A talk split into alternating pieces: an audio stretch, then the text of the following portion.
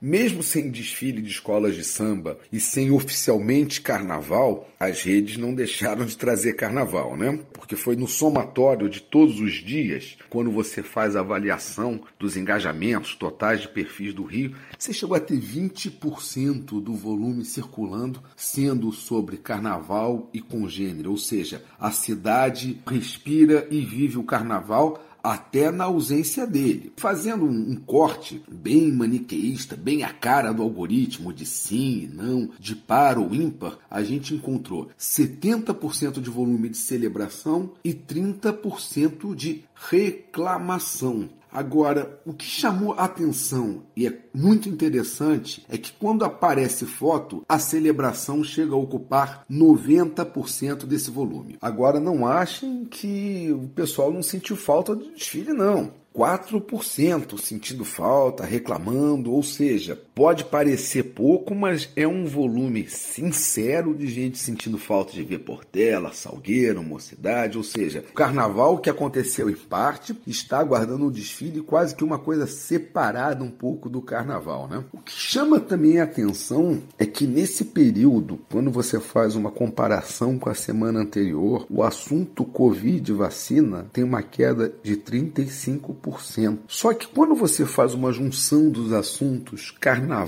Covid e faz essa busca dos engajamentos, você encontra um volume muito alto de 6%, de quase que uma lembrança explícita das pessoas perguntando: peraí, no carnaval o Covid dá descanso? No carnaval o coronavírus não contamina? É, no carnaval não precisa de máscara? Ou seja, a aglomeração pode? Fica parecendo que as pessoas querem acreditar muito mais do que querem do que nos fatos propriamente ditos, né? É claro que em meio a todo o carnaval a gente está vivendo, assistindo uma guerra de, proporções planetárias, de preocupações planetárias, e o Rio não podia deixar de estar passando isso da revolta, da dor, dos comentários dos especialistas em Ucrânia, que ontem eram especialistas em, em vacina, que anteontem eram especialistas em algum assunto, mas é claro que isso está presente, porém, o que chama atenção para a gente comentar nesta coluna de hoje é que durante o período de carnaval você teve uma queda do tráfego, do engajamento do assunto no Rio de 18%. Ou seja, o carnaval meio que engoliu um pouco o que estava acontecendo na Ucrânia. Não se esqueceu, mas teve uma queda significativa. Mas a vida real sempre chega, e nem sempre só depois do carnaval, né? Se em janeiro as redes foram ocupadas aqui no Rio de Janeiro com menção aos aumentos de trens, a autorização do aumento do metrô e o aumento efetivo dos ônibus foi citada por cerca de 2%.